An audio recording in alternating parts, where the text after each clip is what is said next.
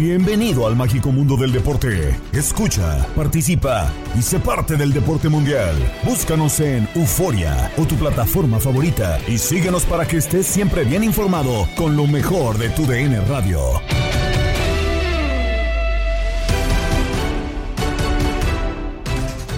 Acaba una semana más en el podcast Lo mejor de tu DN Radio, pero antes, hagamos un resumen con la información deportiva y el regreso de la Liga MX. Saludos de Gabriela Ramos.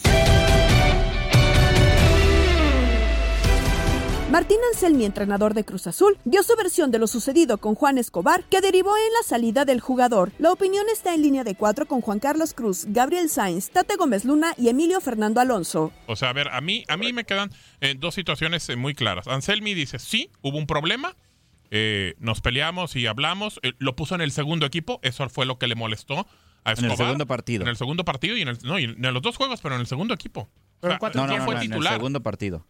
No, tuvo dos juegos. Sí, contra Chiquis. Atlante fue titular. Ajá. en primero, línea de cinco. Y en Y en el el segundo lo, En- lo sacó. en el segundo equipo. Y eso es lo que le molesta. Entonces, a ver, aquí el tema es, eh, si hubo el problema, después dice que lo platicaron, que hasta se disculpó Escobar y que después Escobar decide, ¿sabes qué? Quiero encontrar otro, otro proyecto y, otro horizonte y otra situación para poder mejorar. Entonces, yo no sé qué tan cierto sea eh, que el mismo Escobar lo pide.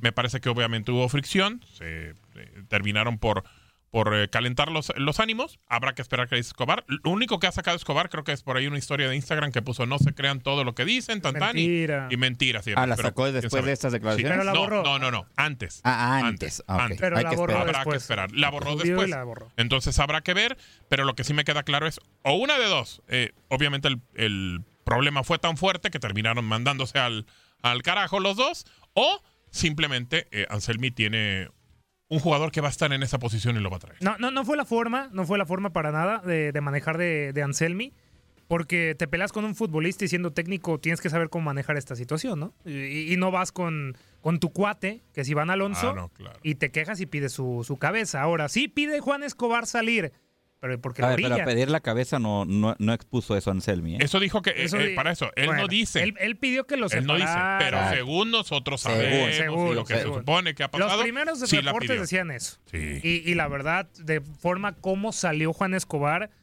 pues no, no hay que confirmarlo, pero no lo, no lo descarto. Ahora, la, la- la situación de, de Escobar, que él decide, yo veo que lo orillan. Lo orillan a, ¿sabes qué? No, no, no te vamos a poner. Este partido contra Atlante fue hace dos semanas, ¿eh? Ujú. Sí. Antes de... En el que fue titular. en el que fue titular. Sí. Y el otro fue semana y media. Porque en esa semana y media no se da a conocer que va a salir eh, Escobar. ¿Por qué se da a tres, dos días de, de iniciar el, el campeonato mexicano? Porque es de la noche a la mañana. Es lo que están transmitiendo. No, es de hecho, noche a la ¿sabes qué, mañana. ¿sabes qué dijo? Eh, también, digo, creo que aquí no lo escuchamos, pero dijo, voy a hablar con mi cuerpo técnico incluso hoy. Eso no quiere decir ni, ni que el, el que jugó contra Atlante, ni el que jugó con el otro, el otro, partido, son los equipos titulares. Hoy todavía por la tarde en- voy a decidir quién va a jugar contra Pachuca. O sea, vaya, pues así son los técnicos también. De repente pueden decidir o tomar una decisión un día antes, creo yo. A ver, con respecto Que ya a- tengas una imagen más o menos de tu equipo, sí. Pero puedes decidirlo en- antes, ¿no? O sea, No, cambiar uno o dos jugadores. Pero a ver, con esta situación de, de Anselmi y Escobar, todo lo que escuchemos alrededor son suposiciones, Sí es. ¿no? Entonces, yo me quiero basar ahorita en lo que expone Anselmi, ¿no? Después escucharemos a Escobar, que seguramente va a hablar Escobar algún día de esta situación. Bajo lo que ex- expone Anselmi hoy en conferencia de prensa, yo estoy con él. Porque los futbolistas son bravísimos. No, pero aparte porque a ti Un te fútbol- encanta el verbo, Bueno, cómo bueno, hablan, no, no, qué no. bonito. Pero el tono también de te Anselmi pones te de- da como Y que tú estás la más del lado cosa, del No. la cosa no está bien, ¿eh? No, Y pero la cosa eh, del lo- tono a es, ¿a mí están en el bote ¿Por qué o te ya me pones conocen? del lado de alguien cuando no conoces la, la, Claro. otra, la otra situación? O sea, ¿por qué ¿Y te ustedes pones por del ponen de aquel lado si No me estoy poniendo de ninguno. Yo- Te yo- estoy diciendo, queremos escuchar a Escobar. Por Yo la sería lo mejor. rapidez de, Yo- las- de los sucesos, por eso. ¿Cómo en tres días, dos, ya Juan Escobar dice, ahora sí me quiero Pero, ir? pero es que ¿Por qué eso es- no antes? pero ahí estamos suponiendo. Yo por eso digo, bajo lo que expone Anselmi, si es cierto así como fue, el jugador es bravísimo. Él está diciendo que lo puso de titular, va a jugar con línea de 5 por lo que expone Anselmi, porque menciona tres en el fondo, y que después no lo puso. y hay una aclaración muy importante que me parece lo- la, la- la hemos dejado de largo, que si es cierta, hay muchísima validez para que el técnico tome cartas en el asunto. Él dice que en el segundo partido, literal, se hizo lesionado. Que pidió el cambio por lesión y que ellos Se hizo pensaron. lesionado. Sí, o sea, que- lo está sí. acusando de que Sí, una lesión. acusación y de, eso, y de Claro. que salió. Entonces, dice, les du- dice, nosotros dudan pensamos- todavía que él pidió la salida. Nosotros, nosotros estábamos pensando que él estaba lesionado. Cuando hablamos con él se quejó de la inconformidad y yo no le puedo garantizar la titularidad a nadie. No, eso es, una en realidad. eso estoy de acuerdo. claro. Ningún técnico puede decir, ah, bueno, tienes que ser. A menos de, a menos de que Ahora, ya si ya hay una fricción con- con un jugador así, que es ¿no? capitán, que tiene, que tiene mucha influencia en el vestidor, lo tienes que echar. No, claro, claro. si no, se va a ir el técnico. A ver, creo. Pero tú creo- como técnico, ¿cómo te vas a ver? Sí, no, pero- echando No al- importa. echando al capitán. No importa. siendo bueno, pero, nuevo en la pero no importa. Ahí sí, ahí sí. El técnico sí. se puede ir en la jornada 5, el jugador Ay, no, tienes que no, jugarte no. tu chamba. olvídate de eso, olvídate de eso, porque creo que eso ya es un... eh, ay, es que te puedes decir... es- Pues sí, todo mundo está en su chamba. No, no todo Eh, mundo. Bueno, la gran mayoría... No, no, ¿en dónde, Gabriel? En el No. fútbol, Ah, en el fútbol. déjeme Los técnicos nada más.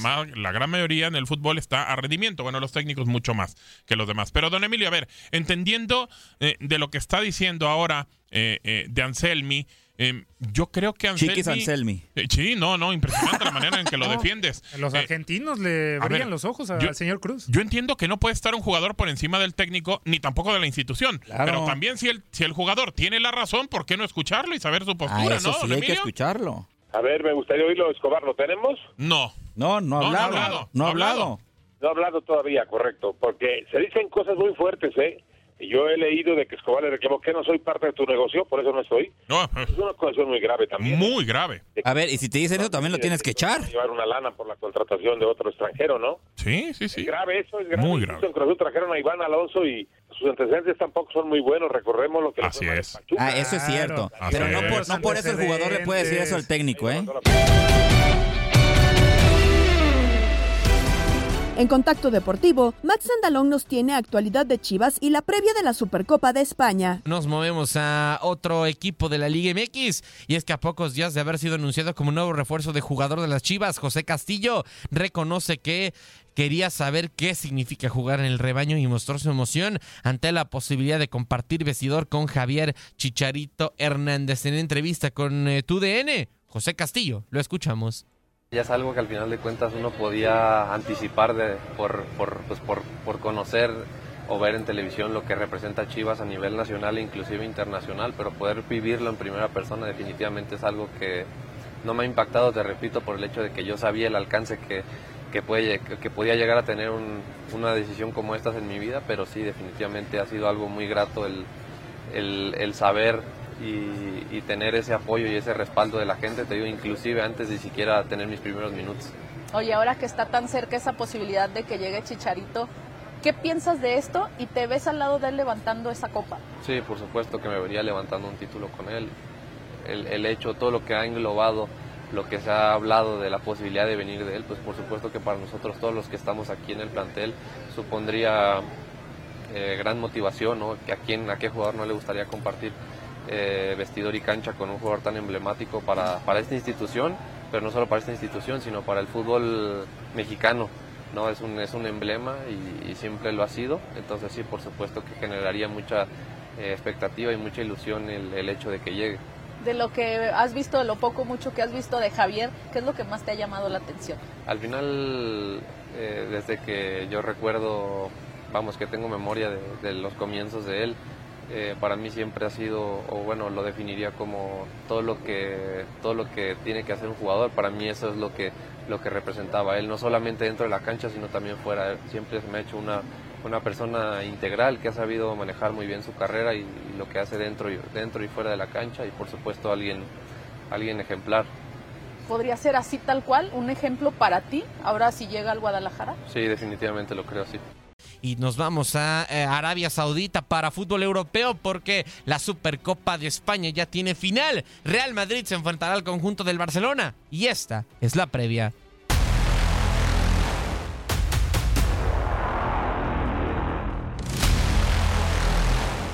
La Supercorona de España está en juego. Barcelona y Real Madrid se baten en duelo por el primer título del 2024 disponible para cualquiera de ellos, con un nuevo formato que le permite al club de la ciudad condal jugar sin haber sido campeón de Copa o de Liga y con el doblete bajo el brazo. Madrid arranca como favorito en la disputa por la Supercopa de España. Real Madrid viene de derrotar a su acérrimo rival, el Atlético, en una edición más del derby madrileño. Los merengues se impusieron después de empatar a tres en los 90 minutos, sentenciando el encuentro con goles de José Lu Ibrahim Díaz en el tiempo extra. Por su parte, Barcelona pudo sortear con dificultades a los Asuna con marcador de 2 a 0.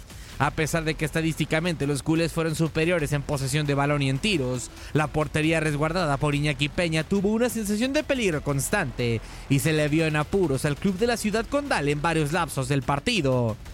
Si trasladamos a otros terrenos el desempeño de estos equipos, el Madrid también luciría como favorito.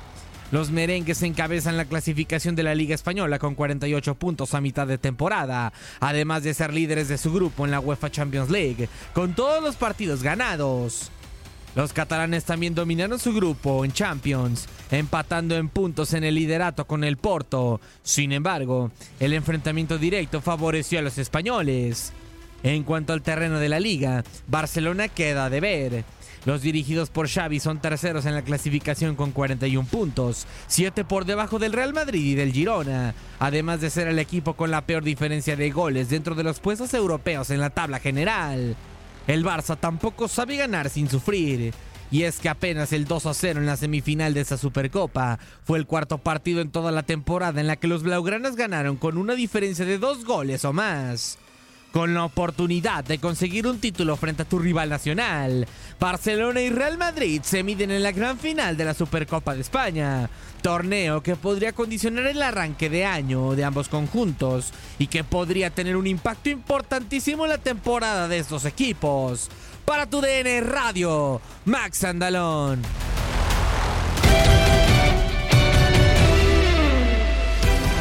Para Lalo Luna, los futbolistas jóvenes no están centrados y así lo platicó con Toño Murillo, Darinka Talavera y Zuli Ledesma en Inutilandia. Tiene toda la razón, Darinka. La mentalidad que hoy en día tienen muchos jugadores, porque obviamente no podemos generalizar, pero muchos jugadores en el fútbol mexicano que tienen todas las cualidades técnicas para ser verdaderas figuras, pero lamentablemente tienen severas fallas en la cabeza, en su manera de alinear su carrera profesional para poder llegar al completo estrellato, que se centran más en cuestiones económicas, sabiendo que si ellos pudieran triunfar en lo deportivo, todo lo demás que han anhelado les va a llegar en automático, ¿no? Pero bueno, pues este tiene toda la razón.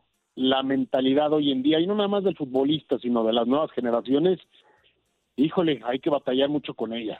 Sí. Y, todo, perdón, Dari, por el tema de que escuchamos una cápsula de Alexis Vega, que nos hicieron nuestros compañeros de eh, aquí en TUDN Radio, explicando pues eh, que no ha dado el salto de calidad, este, disciplinas, eh, y aparte cómo cerró el ciclo ya con Chivas, Lalo, creo que, perdón, Dari. Creo que no lo ha cerrado, ¿no? Todavía, pero... Pues no, pero, o sea, oficialmente no lo ha cerrado, pero está, en pausa, pero está cepillado con Chivas, o sea, Chivas no lo va a tomar en cuenta, este, y el chavo todo pinta la que se va a quedar seis meses sin jugar y no sé qué más repercusiones le lleve a esto. Obviamente no tendrá selección mexicana, porque si no tienes actividad, ¿cómo te, cómo te llaman? este Entonces, esto que ha... Tan buen jugador que... Pocas o nulas opciones en México, ¿no? Sí, exactamente. Tan buen jugador que es Lalo y pues como tú dices, la cabecita no les dio para tanto.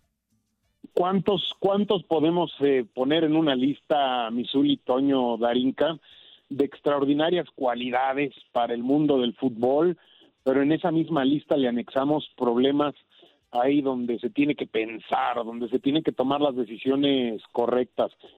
El América acaba de quedarse con uno, el caso de Chicote Calderón. No sé si vieron cómo llega ayer al entrenamiento del Cruz Azul Antuna en un coche ahí todo exótico, viendo que hoy en día la realidad en términos de inseguridad en este país está al por mayor y, y pues viven fuera de una realidad eh, total en donde lo único que les importa es traer el último reloj a la moda o el más caro, el último auto, este, la, los tenis más que caros o la, la chamarra más eh, eh, llamativa, en fin, eh, estamos creo que metidos en problemas con mucha gener- muchos jugadores de esta generación futbolística. De acuerdo. Sí, de acuerdo. Y también otro de los casos que pues está sonando mucho con respecto a jugadores que tal vez pues no están siguiendo como lo que se les propone o lo que se les impone, pues Juan Escobar, Lalito, si nos pudieras platicar un poco más de cómo está la situación con él, que nosotros pues hemos mencionado pues el video, ¿no? Que se ve esa discusión con Anselmi, las publicaciones que ha hecho Juan Escobar y pues que ahora resulta eh, Cruz Azul pues no lo estará tomando en cuenta para este clausura 2024. a ver qué es lo que pasa en esa conferencia que dice Toño, están citando en aproximadamente una hora y media más, más o menos. Eh, Juan Marcelo Escobar ha sido de lo mejor que ha tenido Cruz Azul en los últimos torneos, un hombre que puede ponerse en distintas posiciones dentro de la cancha, que deja el alma por completo en cada uno de los partidos. Yo creo que van a recular Darinka en la decisión porque vieron la reacción de la afición cruzazulina al momento en que Anselmi daba a conocer que prácticamente estaba fuera de la institución el jugador. Oye, si uno no puede tener una discusión con su jefe en los mejores términos o en los que se hayan dado al calor de la, del momento, si uno no puede aguantar una discusión, en este caso el técnico y la primera decisión es mandarlo para afuera, pues entonces cómo van a estar eh, prácticamente las decisiones dentro del Cruz Azul. Yo te puedo asegurar, les aseguro que van a echarse para atrás en la decisión y Escobar se va a quedar sin mayor problema en el en el cuadro de la máquina. ¿eh? Lalo, qué gusto saludarte. Y la verdad no es, no es nada nuevo este tipo de situaciones, Lalo, ¿no? O sea, conocemos, conocemos de ciertos antecedentes, inclusive hasta con Ricardo Antonio Lavolpe, ¿no? Con Cuauhtémoc Blanco, que fue algo muy, muy comentado en el América. Eh, este tipo de situaciones se da en todos los equipos, no lo vamos a negar. Pero ese tacto, ese manejo de grupo de los técnicos, también es un requisito que se tiene que estudiar al momento que, que llevas a tu equipo a algún técnico, ¿no? Hay que recordar que Anselmi Misuli lleva muy poco tiempo de ser técnico, porque antes de serlo era periodista, él estaba en los medios de comunicación, él es gente del micrófono, entonces eh, yo no sé cómo habrá sido su reacción, Eh, bueno, pues se tomó la decisión inmediata, entonces eh, digo, no, no estoy diciendo que sea algo malo que venga del micrófono a la cancha, pero no es alguien 100% formado dentro de un terreno de juego, porque claro que son muy comunes estas cosas, Misuli. ¿Cuántas veces ustedes no discutieron seguramente con el profe Guerra? Claro. El profe Guerra que, que los encaraba, que los regañaba, que los jalaba de los cabellos para que entendieran muchas situaciones dentro y fuera del terreno de juego, ¿no? Estás escuchando el podcast de lo mejor de tu DN Radio, con toda la información del mundo de los deportes. No te vayas, ya regresamos. Tu DN Radio, también en podcast. Vivimos tu pasión.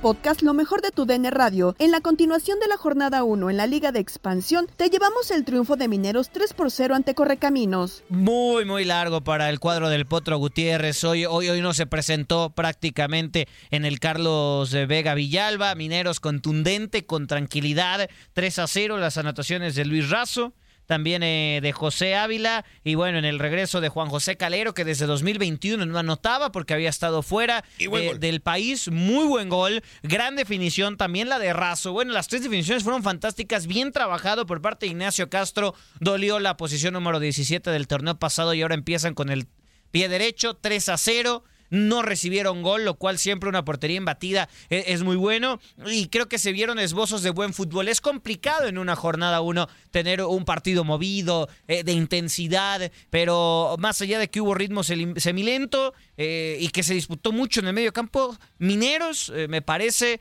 de, forma fantástica, controló el partido, no se metió en complicaciones, fue pragmático a lo que iba, a lo que se trabajó en la semana y ganó 3 a 0 ante un equipo que no, no demandó absolutamente nada. Un par de ocasiones que ni siquiera pusieron en problemas al guardameta Fernando Hernández. Y una mención honorífica eh, en este partido también al, árbitro Diego Gurrea. Dejó correr el partido, solamente amonestó a, Moragrega. Eh, por una entrada que era de tarjeta amarilla, eh, fue muy, muy rápido, no marcaba faltitas, no agilizaba a sus, a sus dirigidos en el partido y además un criterio fantástico al momento de agregar tanto en el medio tiempo como al final del partido. Hoy, pues con el pie derecho Mineros y Correcaminos a trabajar y mucho, el Potro Gutiérrez. Fin de semana de comodines en la NFL y en el vestidor, Tate Gómez Luna, Jorge Rubio y Horacio Joffre dieron sus pronósticos. El día de mañana, sábado, ¿qué onda? ¿Qué onda? ¿Qué onda? El partido que nadie pensaba, señor Joffre, Browns, Tejanos de Houston. ¿Usted con quién se queda? No, Browns, Browns, con Cleveland. Browns, ok. Quiere a Valeria Marín la siguiente semana. Porque eh, claro. Valeria, Valeria entró el miércoles. Si no me insulta Valeria. ah, bueno, yo también quiero venir, Diego. Valeria entró el, el señor Horacio es inteligente. quiero seguir trabajando. si no me van a hacer la gran Escobar. No, no, no, no. No, no, aquí no, aquí no. Nosotros no. Tu, grupo no. Ya los entrenadores y los directivos deportivos, esos ya. Porque tu entrenador puede, ser el señor Don King. Don King se quedó pensando, ¿eh? No es cierto, no es cierto. A ver, bueno, Browns o Texans, eh, buen, creo, creo, que Texans seguirá siendo una linda sorpresa esta temporada. Yo me quedo contigo. Yo voy con los eh, Houston Texans, con CJ Stroud y Demico Ryan. Han dado una buena temporada. Qué gran temporada. Sorpresiva, ¿eh? Pero los Browns, lo único que me hace pensar lo de Joe Flaco, ¿eh? Es un coreback experimentado contra la no experiencia de Demico Ryan y también de CJ Stroud. ¿Cómo ganas experiencia ganándole a esos experimentados? ¿no? ¿Cómo, te posicionas en un deporte, sobre todo como el NFL? Porque yo lo sostendré todo el tiempo que la vida, Dios me dé la oportunidad de estar en un micrófono que a Mahomes toda la vida le va a pesar haber perdido ese Super Bowl ah, con Tom Brady. Toda porque la analiza a los dos que le ganó, Garapolo y Jalen Hurts, que también es bueno Hurts, pero son novatos. Pero perdió Con, Brady, ¿no? Eso, eso le va a pesar a Mahomes, por más que haga en su larga carrera, que le queda mucho, a Mahomes siempre va a ser una manchita ahí. Sí, sí, sí. A ver, eh, Dolphins, jefes de Kansas City, momento crucial. Este sábado. Deja yo al final, deja yo. Ah, ok, señor Rubio, eh, ¿delfines o jefes? Creo que más allá que hacer una temporada irregular y complicada, temporada, perdón, irregular y complicada, pasará a Kansas. Pasará a Kansas City. Creo que Patrick Mahomes. Yo me voy con eh, también los padres. Estamos coincidiendo. los Patrick Mahomes. Señor eh, El momento objetivo, de la verdad. Objetivo, por favor. Objetivo. Miami. Ok. Muy bien, ahí está. y, sin ser objetivo, eh, Kansas. A ver, domingo, Steelers, Buffalo Bills. Yo no sé qué hace ahí Pittsburgh. Señor Rubio, ok, entonces Bills. Eh, Horacio. Bills también, sí, sí, los Bills. Bills, Bills. Primero. Pittsburgh es como el que no invitó a nadie y en una de esas secuela con la muchacha el más guapa, borracho, ¿no? El tío borracho. No, lo, no lo duden, no lo duden. nadie lo invitó a la fiesta y una de esas se, termina con la muchacha más guapa, ¿no? Imagínate, empacadores vaqueros de Dallas, Horacio. Dallas, Dallas. Sí, vaqueros. Eh, más, que esta temporada, Dallas cayó en su regularidad normal de los últimos años. Creo que fue mejor que las anteriores. Se ve más sólido este Dallas y, veo mejor a Prescott también, ¿eh? Ojo con eh, hacer un Tony Romo. Yo también voy con los vaqueros de Dallas. Rams, Leones de Detroit. Está bueno, Horacio.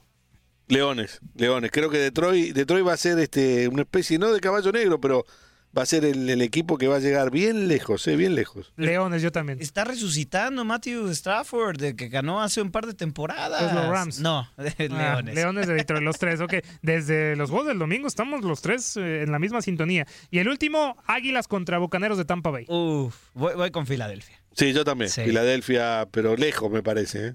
Los dos últimos partidos me hacen dudar, sí, pero, ya ni contaba. El cierre de temporada de Filadelfia no fue bueno. Pero ese, ese juego tácticamente interesante de 9-0 de los Bucaneros contra las eh, Panteras de Carolina me hacen dudar. Eh, así que yo voy con los, eh, las Águilas de Filadelfia. En Misión Fútbol, Gabo Sainz y Eduardo Solano nos presentan una entrevista con Marco Antonio Fantasma Figueroa y su experiencia como entrenador en Nicaragua. Eh, Lalo, pues simplemente para también escuchar lo que pudiste recabar de, del fantasma, porque pues, nos preguntaban por aquí en los audios de WhatsApp cómo ha ido con Guatemala, cómo ha ido sí. Nicaragua las elecciones y bueno, lo que pudiste platicar con este gran exfutbolista y ahora técnico de la selección de Nicaragua. Sí, y, por cierto, muy movido el WhatsApp, ahí pude escuchar algunos también de, los criterios y es lo que decimos, ¿verdad? y ahí los ejemplos son varios de, de, que si usted no está en un lugar contento, mejor váyase o busque otra ruta o, o y al final quédese y acepte las condiciones. Pero bueno, y, y en cuanto a lo que hacían la pregunta por ahí, hacían una pregunta sobre Panamá.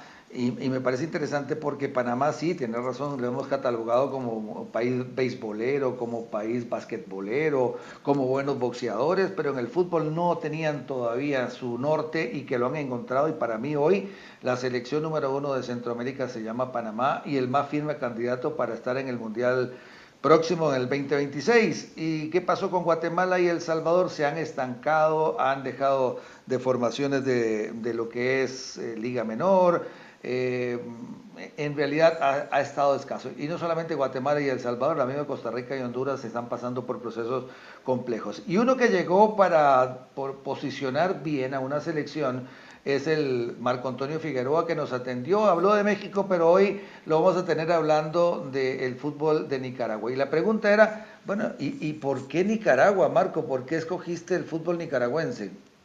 Bueno, primero, eh, primero que todo, eh, fue el proyecto y, y la, yo tenía mucha, mucha ilusión de dirigir una selección.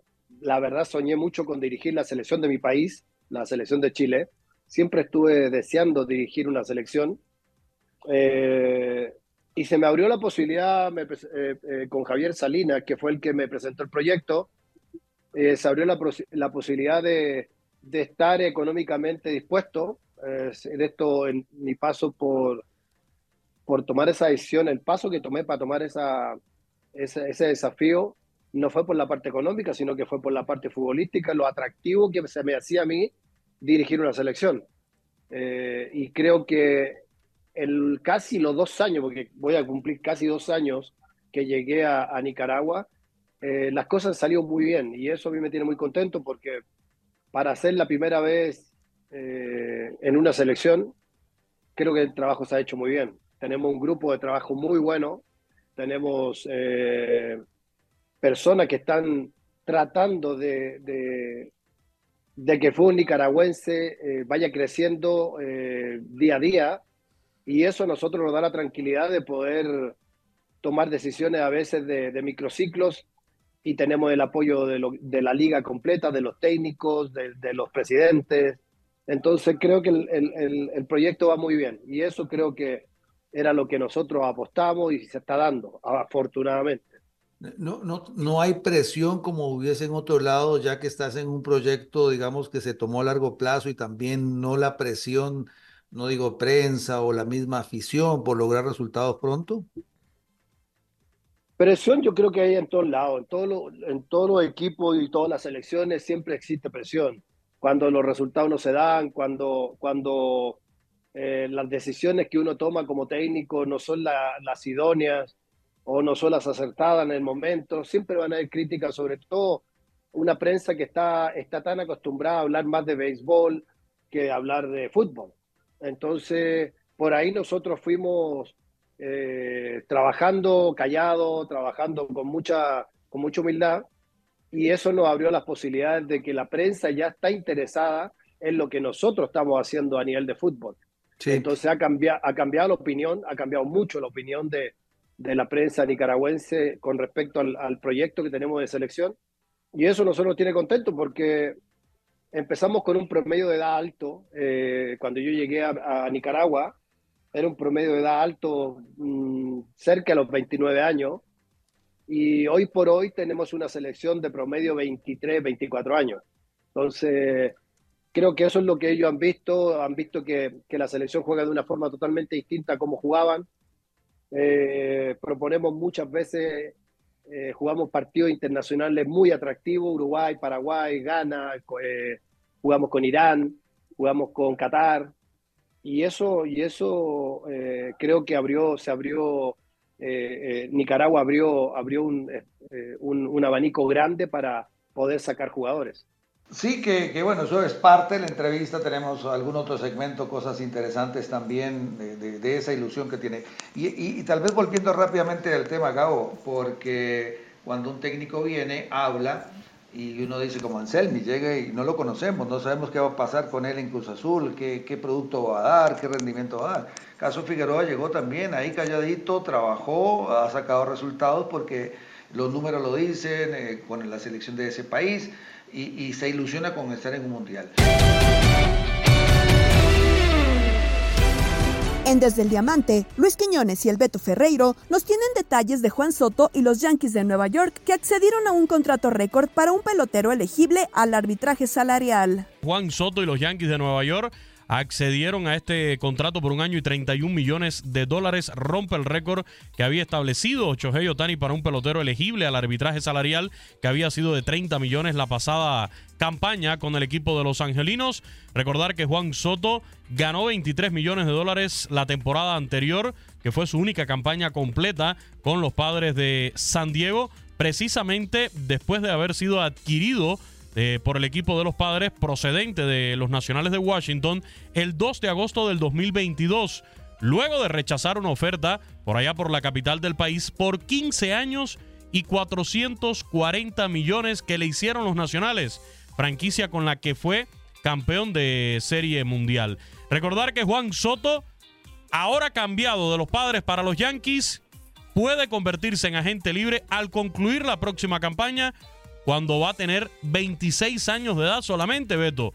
Bateó 275, 35 honrones, 109 carreras impulsadas el pasado año con el equipo de los padres. Y el hecho de que llegue a un acuerdo con los Yankees por esta cantidad de dinero, creo que para los Yankees en la intención, que esperamos que sea eh, lo que tenga en mente la organización, de quedarse en definitiva, de enamorar, de endulzar a Juan Soto para que se quede en Nueva York ya cuando vaya a la agencia libre o incluso poder llegar a una extensión sin tener que ir a esa agencia libre, pues creo que es muy bueno este acuerdo al cual acaban de llegar por 31 millones de dólares. ¿eh? También Vladimir Guerrero, el dominicano toletero de los Azulejos de Toronto, solicitó 19.9 millones de dólares, el mayor monto entre los 23 peloteros que intercambiaron propuestas salariales con sus respectivos equipos. En Toronto ofreció a Guerrero una, un alza de 14.5 a 18.5 millones de dólares. El dominicano,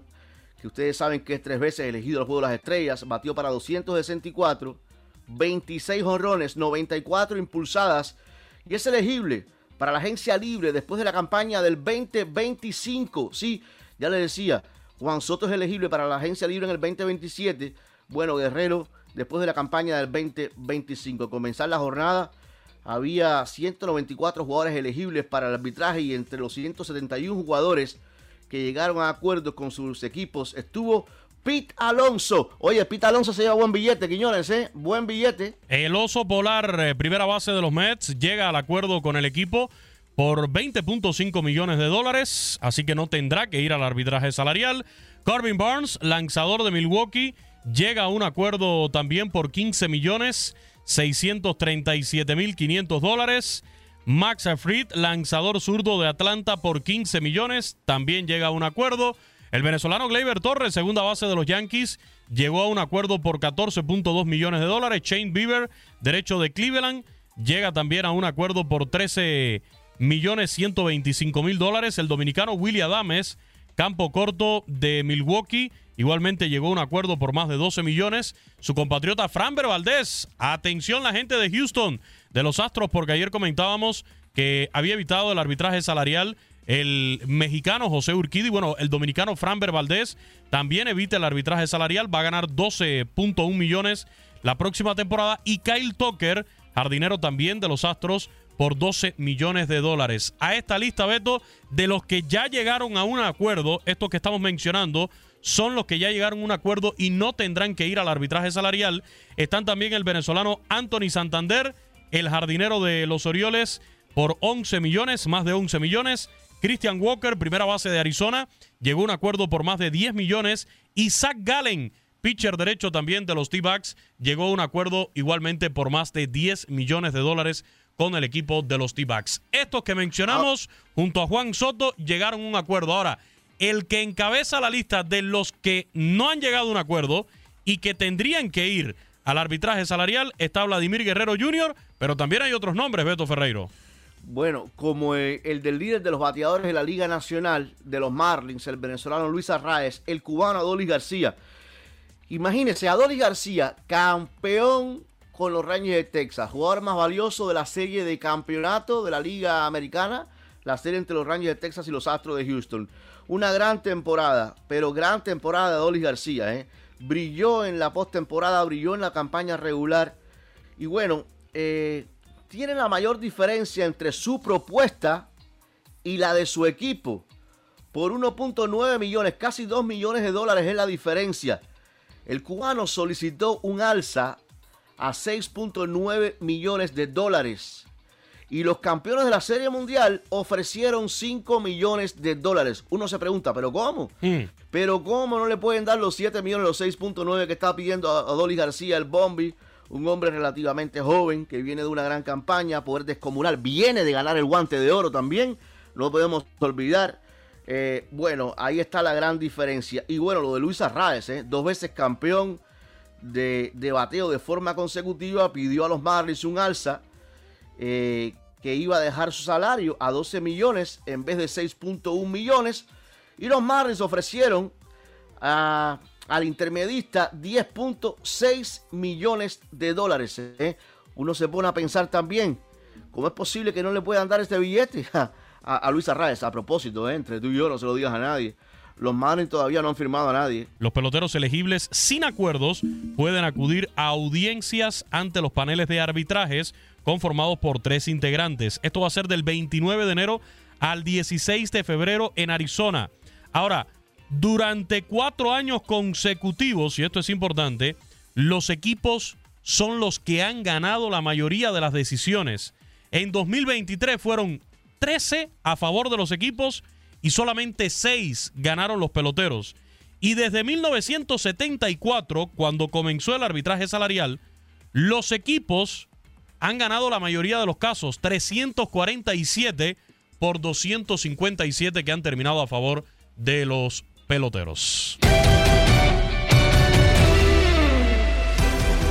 Nos vamos con locura. Pedro Antonio Flores, Octavio Rivero y Darín Catalavera hoy nos tienen datos sobre los juegos de la primera jornada en la Liga MX. Festejamos a Oribe Peralta, Chango Moreno y Luis Pérez. Tal día como hoy, los Jets ganan el Super Bowl 3, Pittsburgh logran su primer supertazón y Ohio State se corona campeón nacional. Pintamos toda la casa y sin dejar caer una sola gota de pintura que no sea. ¿Qué es eso? El dato random.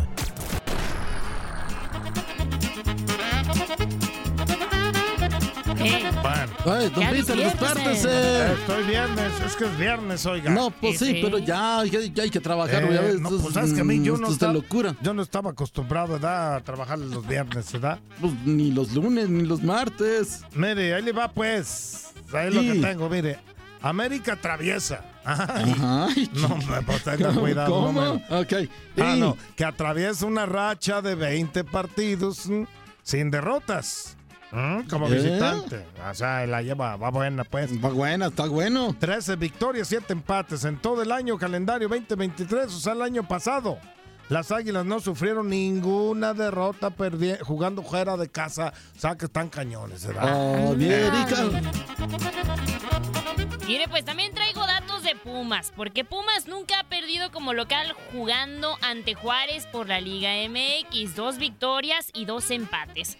Entre todos los equipos actualmente participando en la Primera División de México, los universitarios están invictos en su casa, solamente ante Juárez y Mazatlán. Mira, le cuento eh, a Ay. ustedes, señores, eh, que el Necaxa cayó las últimas tres veces que recibió al Atlas por la Liga MX, eso le va a gustar. La última vez que los de Aguascalientes perdieron cuatro juegos consecutivos en casa ante los zorros fue entre eh, agosto del 2002 y noviembre del 2005. Cuatro perdidos para los de Necaxa. tú.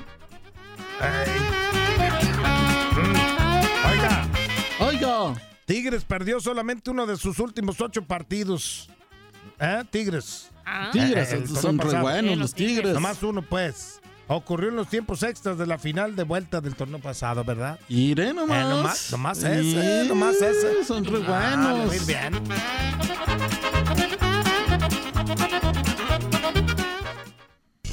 Hoy celebramos al niño del pastel. ¡Feliz cumpleaños te deseamos porque en locura estamos!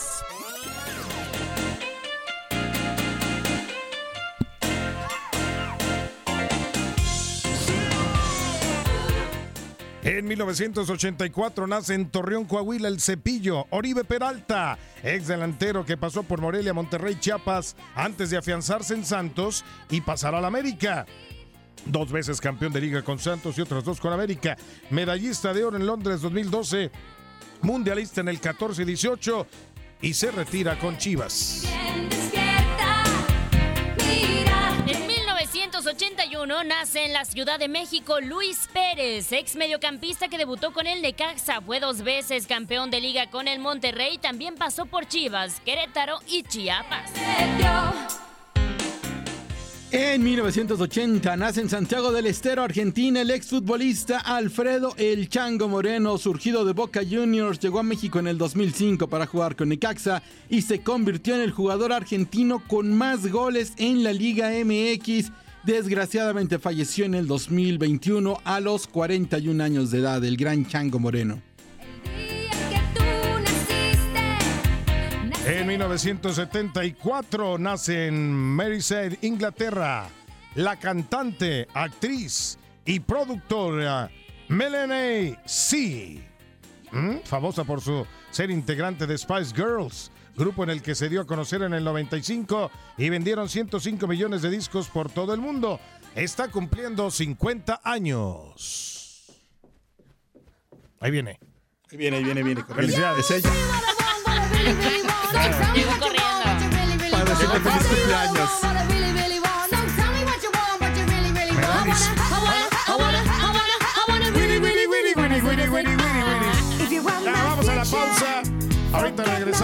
Más. No se muevan, háganla. Venga, súbele, Darinka. Eh, es viernes, es viernes. Se vale, se vale. ¿eh?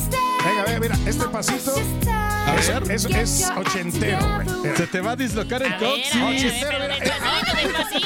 Despacito, despacito. Tal día como hoy.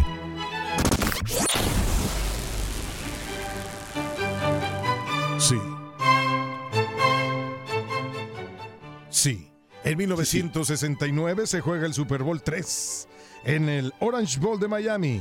En una de las más grandes sorpresas en la historia de la liga, los New York Jets, comandados por Joe Namath, derrotan a Baltimore Colts por 16 a 7, con Namath nombrado el MVP del partido. En 1975 se juega el Super Bowl número 9 en Nueva Orleans. Los Pittsburgh Steelers derrotaron por 16 a 6 a los Minnesota Vikings y ganan su primero de seis Super Bowls. El MVP del partido fue el fullback Franco Harris. En el 2015, los Ohio State Buckeyes se coronan campeones de la NCAA tras vencer en el juego por el campeonato nacional a los Oregon Ducks por 42 a 20. Ezekiel Elliott fue nombrado el MVP de aquel partido. En el 2003 muere de manera repentina el compositor y cantante inglés Maurice Gibb, quien junto con sus hermanos formó parte de los Bee Gees, grupo emblema de la música disco de la década del 70. La banda vendió 200 millones de discos en todo el mundo y Maurice Gibb murió de un infarto mientras esperaba una cirugía. ¡Súbele! Esto es Staying Alive de los más tradicionales.